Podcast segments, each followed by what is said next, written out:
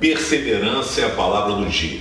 Independentemente das situações, não desista, não jogue a toalha. Eu tenho procurado ensinar com a minha forma de viver, né, com as lutas pelas quais eu passo junto com a Marisa, que se tiver uma fagulha de esperança, segure nela e não desista. Corra atrás, você não sabe em que porta que você bater, o milagre acontecerá. Então não fique pelo caminho.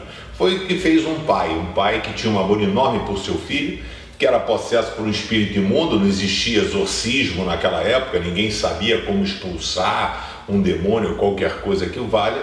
Ah, Jesus então estava no Monte da Transfiguração, desce e ele é abordado por esse pai, né? E aí quando o, o pai chega e fala com Jesus, diz, olha, os seus discípulos tentaram, mas não conseguiram nada. Jesus já deu logo os culachos nos caras, né? Diz assim, gente sem fé, até quando ficarei com vocês? Até quando terei que aguentá-los? Traga o menino aqui, porque os discípulos foram e falaram, olha, a gente tentou e nós não conseguimos, né?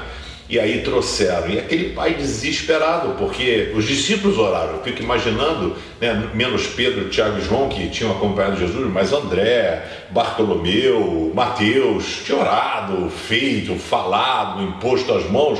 E o menino continuava babando, espumando, é, sem controle nenhum.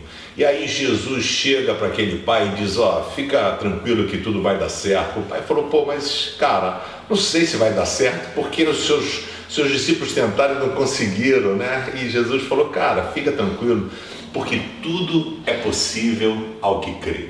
Sabe, a, o tempo em que nós vivemos é tempo de você acreditar, é tempo de você crer no mover de Deus, é tempo de você perseverar, é tempo de você não jogar a toalha, porque Deus está cuidando de você. Valeu? Se inscreve no canal, pense, uh, curte aí, dá um joinha e compartilhe com seus amigos.